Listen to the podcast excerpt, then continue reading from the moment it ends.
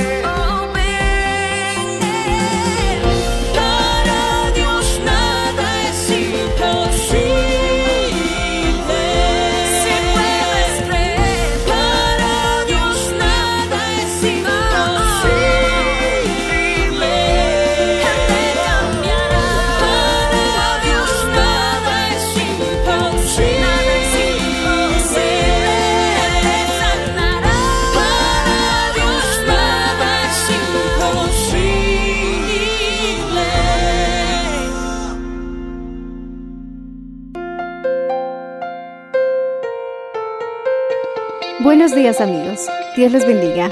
Hoy les traeremos el mensaje del Señor bajo el título El poder para resolver tus problemas, parte 1. en la voz del reverendo Enrique Valenzuela. Escuchemos. Tenemos, hermano, que tratar de eliminar esas emociones negativas para poder pensar con claridad. Mi hermano, la oración puede ser muy importante, es siempre muy importante para ayudarnos en esos pensamientos. Yo he pasado por eso. Yo también en mi mente he tenido batallas de enojo, pensando por qué, quizás teniendo reclamos interiores. Y eso, mi hermano, te bloquea. Pero cuando te acercas delante del Señor y eres sincero y le dices, Señor, este problema ha sucedido, este señor, esta señora me está provocando mucho dolor y estoy sintiendo un enojo fuerte contra esta persona y he entendido que esto me va a bloquear, no me va a dejar pensar de una manera correcta y completa y voy a tomar malas decisiones. Y corre, entonces fuerte es el nombre de Jehová, decimos amén. A él coserá el justo. Y debes orar y decirle, Señor, saca de mí este enojo que tengo. ¿Y cómo vas a ayudarte? Dando palabras afirmativas de amor por esa persona. Señor, lo perdono. Señor, te pido que, que, me ayudes en esta situación y que también ese Señor pueda ver con claridad. Y quita este sentimiento de enojo y de odio que tengo por Él. Señor, lo perdono. Es más, aunque estoy en esta dificultad, lo amo en el nombre de Jesús y voy a buscar la forma más legal, más correcta que te agrada para resolver esta situación. Una vez, hermano, que tú sacas ese odio, entonces tu mente va a poder trabajar con normalidad y vas a poder encontrar incluso el camino de la solución. Más adelante vamos a ver que hay problemas más mentales que reales. Jorge Borges, en uno de sus poemas que escribió, decía acerca de cómo vivir mejor la vida, de tener más problemas reales y menos mentales. A eso se llama problemas objetivos y subjetivos. Cuando tenemos problemas objetivos, se refieren a problemas reales, que realmente existen.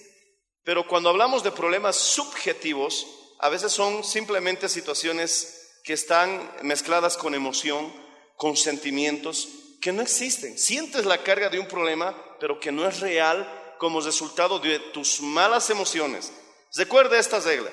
Tus emociones siempre seguirán a tus pensamientos. Si tienes malos pensamientos, vas a generar malas emociones. Si tienes malas emociones, es el resultado de que estás pensando equivocadamente. Tus pensamientos, mi hermano, son un imán de tus emociones. Tus emociones siguen a tu manera de pensar. Si piensas bonito, vas a empezar a sentirte mejor. Si piensas en éxito, vas a empezar a sentir ese éxito. ¿Por qué? Porque las emociones siguen a tu manera de pensar. Si vas a pensar negativamente con respecto a tu problema y vas a pensar lo peor sobre esa situación, obviamente te vas a sentir muy mal. Y esa sensación de, de- de malestar puede hacer que un problema pequeño se vea como un monstruo gigante, porque mi hermano, las emociones están agravando esa sensación de una situación, entre comillas, irremediable. Y eso se llama un problema subjetivo, que es más emocional que real. Cuando una persona ya está hundida en esa clase de problemas subjetivos o eh, que están bañadas de emociones negativas, les cuesta, mi hermano, tomar decisiones pequeñas. Ay, tengo que preparar el arroz, qué gran tribulación. ¿Me entiendes? ¿Por qué? Porque ya está bañado de emociones, una situación que es simple, que se puede corregir con una simple acción. Ay, tengo que ir a recoger a mi hijo al colegio, qué desgracia, qué terrible. Y ya no he podido preparar la limonada. Quisiera morirme. Oh, poder en Jesús, hermano. Tú te reirás por esta exageración que hago, pero es algo parecido a lo que sucede cuando dejamos que nuestros problemas se vuelvan subjetivos. No dejes que las emociones negativas vuelvan un gigante algo que tú puedes resolver con una simple solución. ¿Me estás entendiendo, hermano? Alaba al Señor si puedes hacerlo. Bendito sea el nombre del Señor Jesús. Aleluya. ¿Y cómo podemos ayudar a que nuestro problema no se vuelva emocional o subjetivo teniendo el pensamiento correcto? Hermano, por eso empecé este mensaje con esta declaración. Todo tiene solución. Todo tiene solución. ¿Se requerirá un poco más de esfuerzo? Sí, pero tiene solución. ¿Requerirás un poco más de paciencia? Sí, pero tiene un arreglo. Por lo tanto, mi hermano, aleluya, repite conmigo, todo tiene solución. Todo problema tiene solución. Ahora vamos a aplicarle poder a esa declaración. Todo problema en el nombre de Jesús tiene solución. Alaba al Señor Jesús si crees en lo que declaras en esta mañana. Vamos a lograrlo. Vamos a lograrlo. Vamos a salir de esa situación.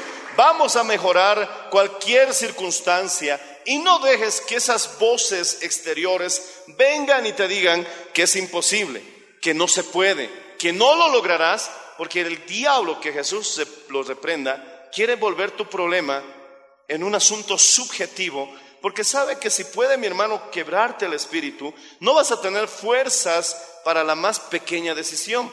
Quiero recordarte el mensaje El poder de las palabras. Si no lo escuchaste, pídelo en secretaría. Tenemos el mensaje, el poder de las palabras para bendecir. Habíamos visto un texto bíblico que dice que la lengua pasible es árbol de vida, pero la lengua perversa quebranta el espíritu. Debes tener cuidado con lo que hablas. Si hablas pacíficamente, palabras que produzcan paz. Por ejemplo, palabras que producen paz, salud. Palabras que producen quebranto, enfermedad. ¿Entiendes la diferencia? Palabras que producen paz, bendición, prosperidad, solución. El Señor está conmigo. Él no me abandonará, aun a pesar de mis errores, defectos y aún pecados. Él es bueno y quiere ayudarme. Él vino a salvar lo que se había perdido. Son palabras apacibles que va a dar como resultado un árbol de vida, dice la palabra del Señor. Pero la lengua perversa quebranta el espíritu. Y esa lengua perversa es enfermedad, necesidad, pobreza.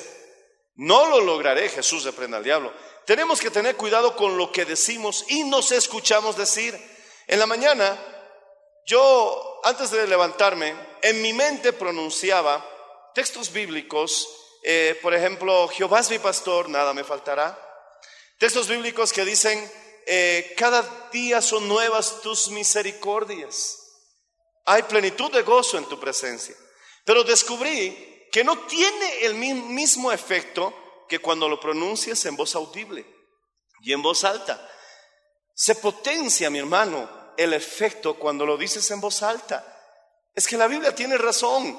Las palabras apacibles son árbol de vida. Y comencé a practicarlo en voz alta y dije, este es el día que el Señor creó. Estaremos alegres. Hay plenitud de gozo en tu presencia. Y me escucho decirlo audiblemente como Jesús lo dijo audiblemente en el desierto.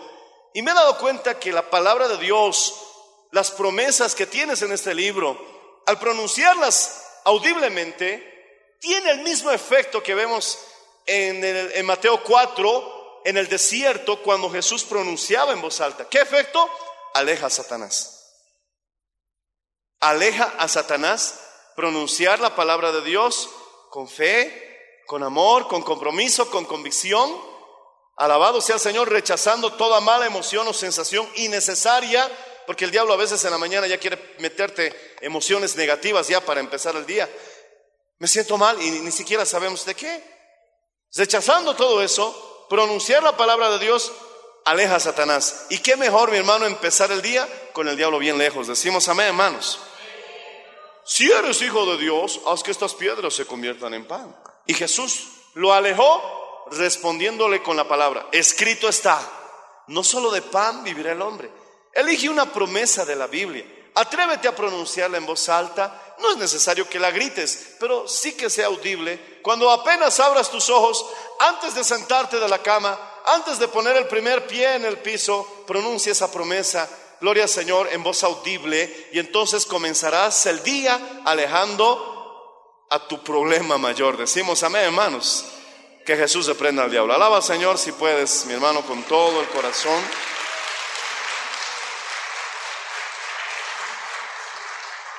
No permitamos que el odio nos envuelva, porque eso evitará que nuestra mente funcione correctamente. Y si esas malas emociones toman tu corazón, no podrás tener ideas para las soluciones de los problemas que estás afrontando. Dos, alguien le escuché decir que Dios quiere ser nuestro socio.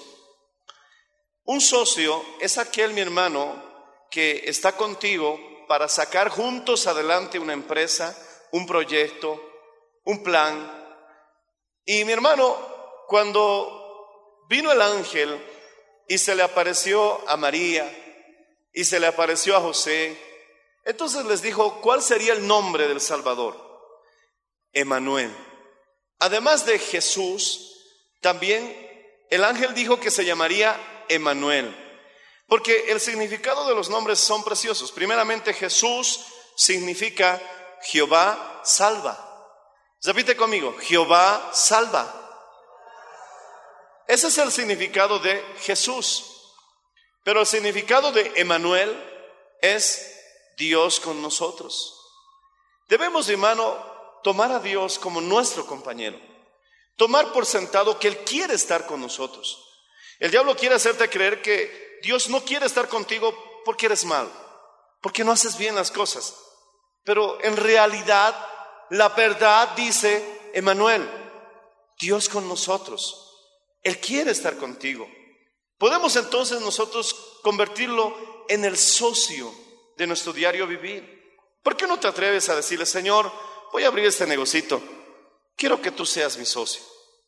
Emanuel, ¿no es Dios con nosotros?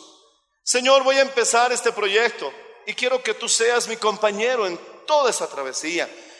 Atrévete a invitarlo, atrévete a hacerlo socio y recuerda, si va a ser tu socio, te va a decir también qué debemos hacer, porque por derecho el socio, también mi hermano, te da sugerencias, te da directrices, se ponen de acuerdo para tomar decisiones. Toma al Señor como tu socio. Declara cada mañana, Emanuel, Dios está conmigo, Dios con nosotros. Jesús dijo que Él quiere ser Emanuel, que Él quiere estar conmigo. Y como eres mi socio, voy a hablar contigo para que nos pongamos de acuerdo qué es lo que debamos hacer. Y como Él es el socio mayoritario, Él te va a decir, mi hermano, este es el camino, esta es la dirección. Ve por la derecha, no la izquierda. Allá está esperándote tu destino. Allá está la bendición que tanto anhelas y por la cual estás luchando. Y siempre, mi hermano, pronuncia su nombre. Durante el día, di Jesús, eres hermoso. Durante, mi hermano, después la siguiente hora puedes decir, Jesús, eres mi compañero. Emanuel, Dios conmigo. Jesús, qué maravilloso eres. ¿Por qué? No es lo mismo decir Señor, no es lo mismo decir Kyrios, si no ponemos Jesús. Kyrios es el Señor soberano, el más alto, el más grande. Pero ¿quién es ese Kyrios? Es Jesús. Jesús. Jesús, decimos amén. Kyrios es una palabra griega que habla de un señorío magnífico y el más grande de todos. Pero ¿quién es ese magnífico? ¿Quién es ese más grande de todos? ¿Quién ha recibido un nombre sobre todo nombre? Y toda potestad le ha sido dado en la tierra y en el cielo. Jesús, alabado sea el nombre del Señor, es lo que le da sentido a Kyrios. Decimos amén, hermanos. Jesús es el Señor. Cuando tú dices, el Señor te ayudará, está muy bien porque entendemos de qué Señor estamos hablando. Pero si tú añades, el Señor Jesús te ayudará, entonces le das poder y fuerza a esa declaración. ¿Por qué te digo, pastor, que tiene que ver eso con la toma de decisiones? Pronunciar el nombre de Jesús durante el día. La Biblia dice en el Salmo 23 que por amor de tu nombre me guiarás por sendas de justicia. Conocemos ese salmo, ¿verdad? Jehová es mi pastor, nada me faltará. Junto a delicados pastos me pastoreará, junto a aguas de reposo, gloria al Señor, Él confortará mi alma. Y luego dice, me guiará por sendas de justicia, por la senda correcta, por la senda, mi hermano, que es la verdadera, no la equivocada, por amor de su nombre. Debemos comprender que hay un efecto y hay un poder maravilloso en el nombre de Jesús. Y si tú durante el día siempre estás mencionando ese nombre, oh Señor Jesús, Jesús, hermoso eres Jesús, entonces Emanuel, Dios que quiere estar con nosotros, te guiará por la senda correcta. Mi hermano, tomarás las decisiones correctas, verás los resultados Quizás tomaste una decisión que tú crees que fue errónea, pero estuviste, mi hermano, confiando siempre en el nombre de Jesús. Y luego más adelante te das cuenta, ay, qué bien, Señor, gracias. No me había dado cuenta lo que iba a suceder después, porque el que conoce el futuro es nuestro Señor Jesucristo. La Biblia dice, encomienda al Señor tu camino y Él hará. ¿Cuántos quieren a Emanuel? ¿Cuántos quieren a Jesús como su socio?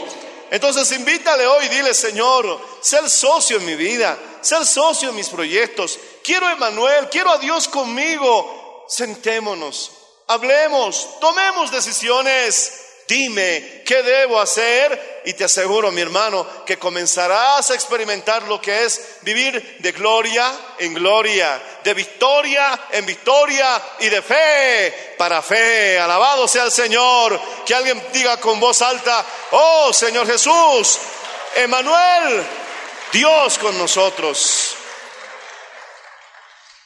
Tienes que, mi hermano, gloria al Señor Jesucristo, invitarlo a ser parte de tu vida. Pero para practicar, gloria al Señor, esta sociedad, tienes que practicar la idea de la presencia de Dios. Esto, mi hermano, se estuvo manejando por siglos. Los eh, cristianos antiguos tenían un término que utilizaban, practicar la presencia de Dios.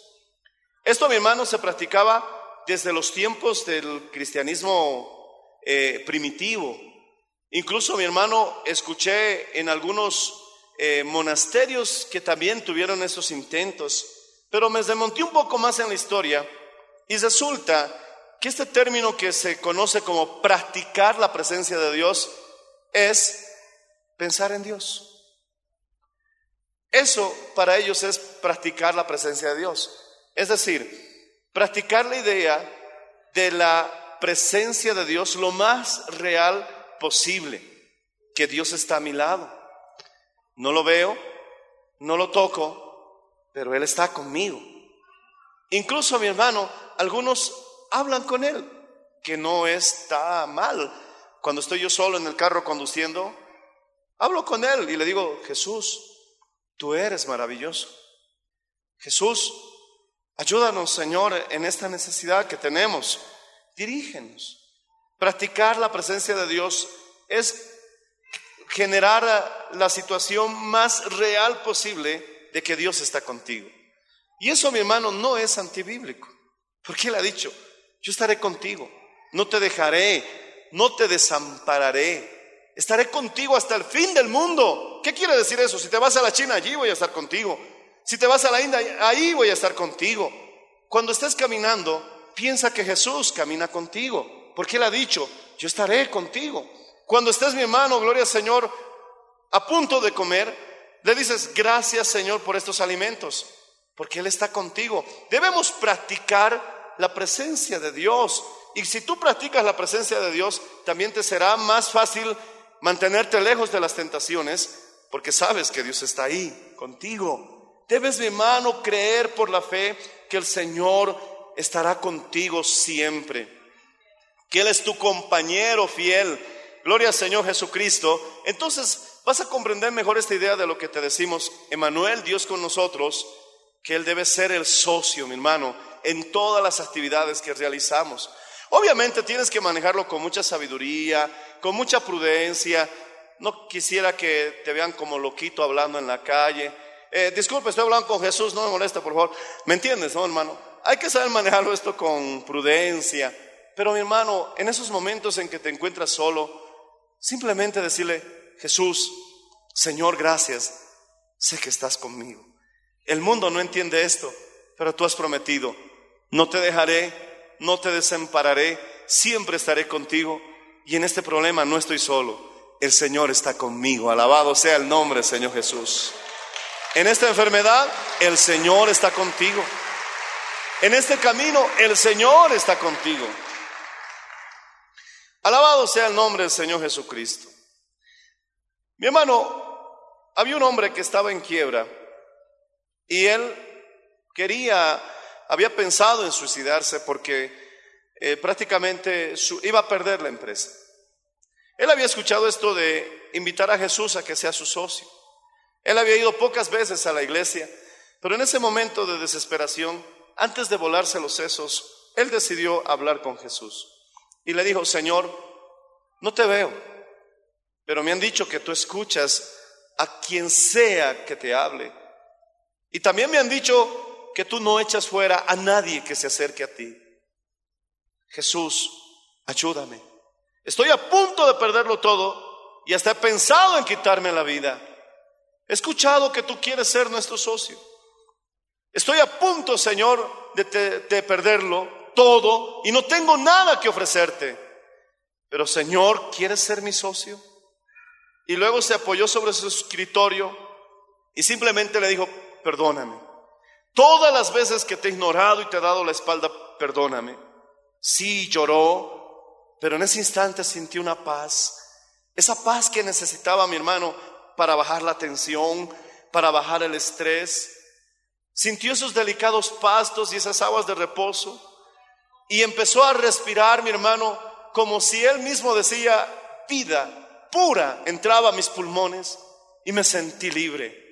Una vez que toda esa sensación de suicidio, de muerte, de, desesperación fueron disipadas por la presencia de Dios, comencé a pensar con claridad. En las semanas siguientes comencé a tener ideas para resolver la situación que estaba afrontando. Hoy, hoy por hoy, mi hermano, su empresa se ha levantado, está viviendo una vida de éxito y prosperidad, porque ahora él dice, Jesús es mi socio, alabado sea el nombre del Señor Jesucristo. Él te va a iluminar, Él te va a despertar a las mejores ideas, pero es hora de sacar todo aquello que impide que nuestro cerebro, mi hermano, funcione correctamente por el estrés, por la tensión, por el odio, por la desesperación. A veces, mi hermano, simplemente ir a esos pastos delicados, a esas aguas de reposo, son suficientes para que luego veamos, mi hermano, con mayor claridad y entendamos que el Señor sí quiere ayudarnos. Tres, mi hermano, gloria al Señor Jesucristo, debemos practicar actitudes de fe. Llevamos muchos años leyendo la Biblia, pero tenemos que entender que en la Biblia nos está impulsando y nos habla desde Génesis a Apocalipsis. Y en todo lado escuchamos de que hay que tener fe, hay que tener fe, hay que tener fe, hay que tener fe. Y a veces, mi hermano, no entendemos correctamente qué es tener fe, porque la verdad es que es algo abstracto para nosotros, la fe. Pero ¿qué es la fe? La fe, mi hermano, es tratar de responder lo más positivamente a una situación muy negativa. La fe es esperar lo mejor cuando todos esperan lo peor. La fe para el mundo es locura, porque todo el mundo espera al final, pero tú estás esperando un inicio.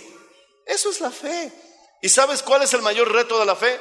Mantenerte, susaya bien esto, anótalo, mantenerte en una buena actitud.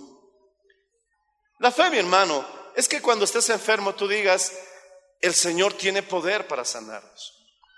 La fe, mi hermano, es que tú digas ante el problema, todo problema tiene solución. La fe es que tú digas frente a la deuda, el Señor Jesús nos ayudará a pagar estas cuentas. No una vez, no un día, mantenerte mañana, tarde, noche. Si te desanimaste y dejaste esa actitud, volverlo a retomar y continuar los días, mi hermano, teniendo una buena actitud. Y en ese instante verás que la fe comienza a trabajar en tu vida, porque el Señor no te pide mucha fe, te pide como un granito de mostaza. Si tuvieras fe del tamaño de un granito de mostaza, es suficiente para mover montañas. Esa montaña que puede ser el problema que pareciera que nunca se va a solucionar, un poquito de fe puede cambiar tu vida entera. Un poquito de fe puede hacer que las cosas sean distintas.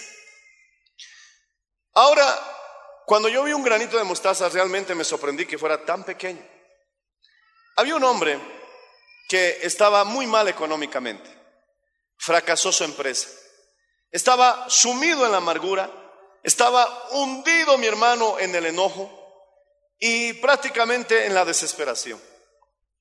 Comenzó a ir a la iglesia. Qué buena decisión.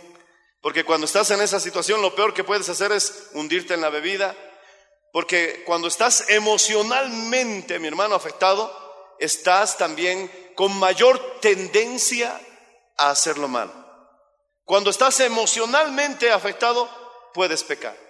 Por eso no permitas que el gozo se pierda en tu vida.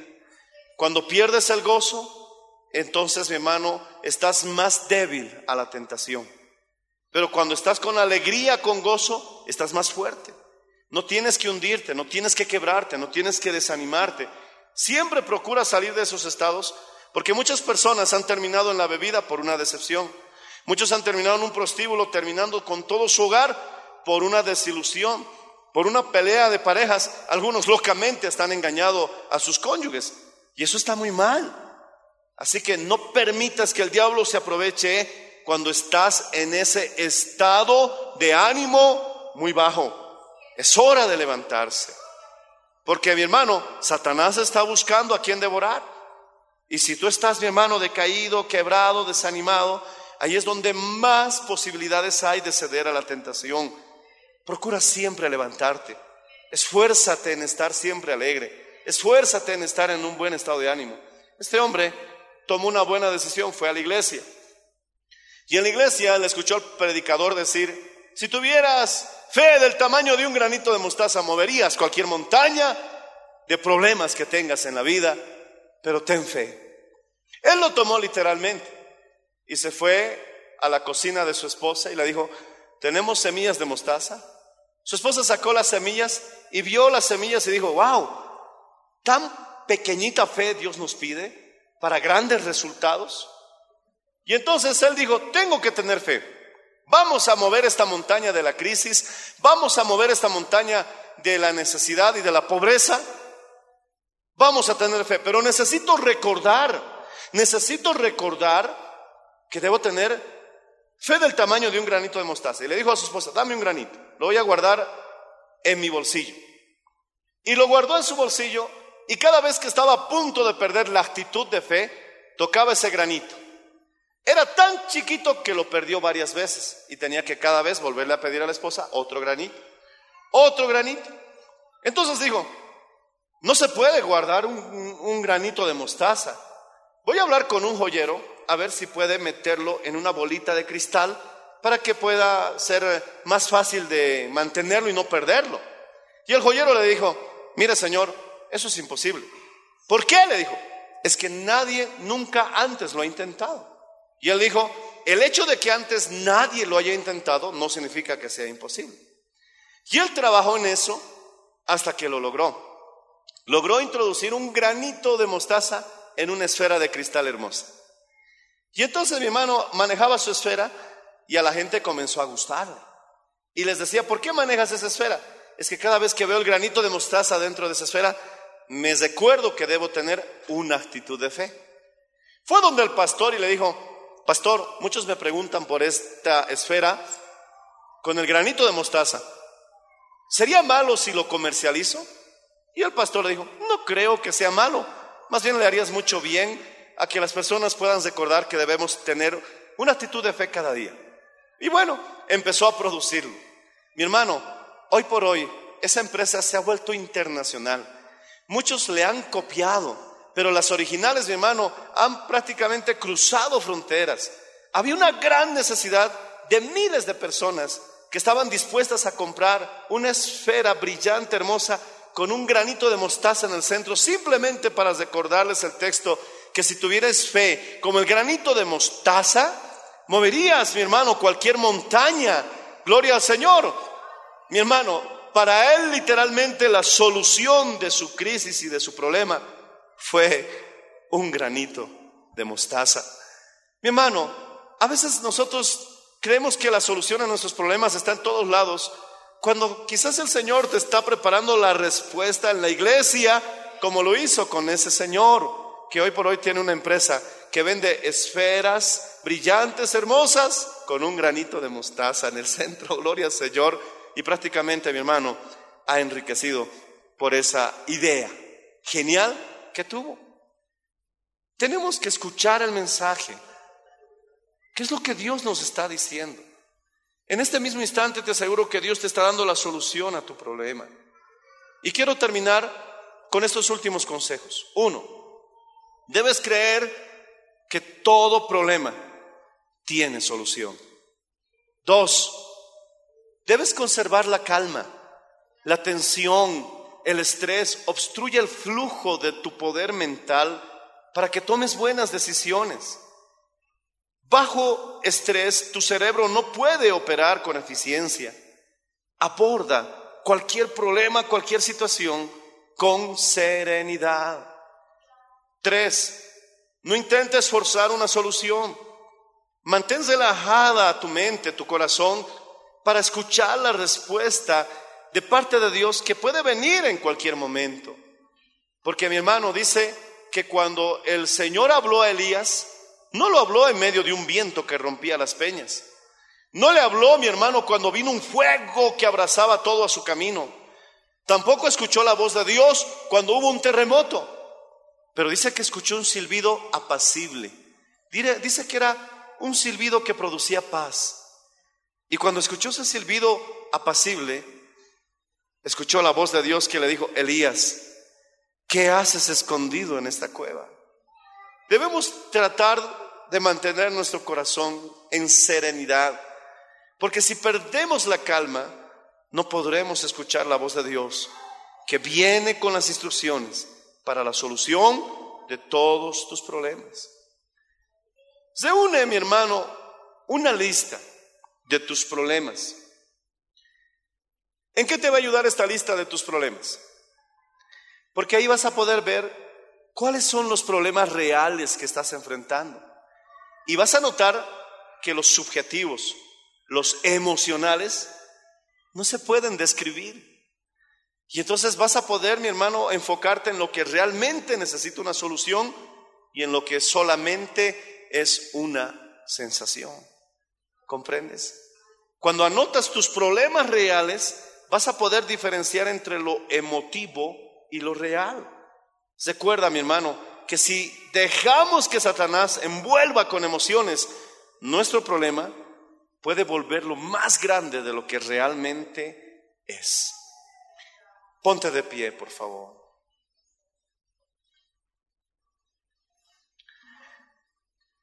Debes creer que la palabra del Señor dice en el Salmo 73, me has guiado, Señor, según tu consejo. Ese consejo vendrá a tu vida cuando serenes tu alma. En medio del terremoto Dios no podrá hablarte. En medio del fuego abrasador no podrás escuchar la voz de Dios. En medio de ese viento que rompe peñas, tampoco. Necesitamos ese silbido apacible. Y entonces Dios te dirá, haz esto. Ve a tal lugar. Pregunta por tal persona. ¿Te acuerdas de esa tarjeta que te dieron hace seis meses? Llámale.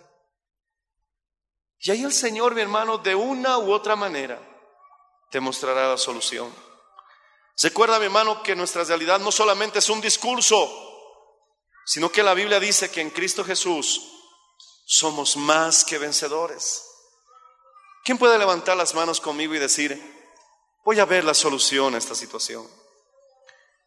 Pronto veré el pago total de esa deuda. Me voy a levantar de esta dificultad porque Dios está conmigo. Emanuel, Él es mi socio, Él es mi compañero. Señor, sé que tienes una solución para mi problema. Díselo, sé que puedes ayudarme y que quieres sacarme de esta situación. Voy a vencer esa tentación. Voy a rechazar esas ofertas que tanto daño me hacen y me voy a levantar en victoria y voy a vivir esa vida de libertad que tanto anhelo y voy a gozar esa alegría, esa paz, ese gozo que tú quieres regalarme, Señor. Repite conmigo, todo problema tiene una solución. Gracias, Padre Celestial. Voy a orar por tu vida. Señor, bendice a cada uno de mis hermanos, a cada uno de mis amigos y ayúdales a creer, Señor, en tu palabra, porque tú quieres ayudarnos. Vamos a ver la solución. Ayúdanos a recordar que debemos tener una actitud de fe cada día. Se burlarán de nosotros. En algún momento puede ser muy difícil para nosotros, pero debemos poner ese granito, Señor, ese esa semilla de mostaza para que veamos resultados. Si he dejado la actitud de fe, voy a retomarlo. Si me he desanimado, voy a volver a intentarlo. Voy a ver tu gloria, Señor. Sé que tu voluntad es la solución de todas mis dificultades. Amigo, el primer paso que tú debes hacer hoy es entregar tu vida a Jesús. Acéptalo como a tu único y suficiente Salvador. Dile, Señor Jesús, ven a mi vida, perdona mis ofensas, perdona mis pecados. Creo en ti, Emanuel, Dios está conmigo. No estoy solo, no estoy desamparado. Tú viniste a salvar todo lo que se había perdido. En el nombre de Jesús. Amén.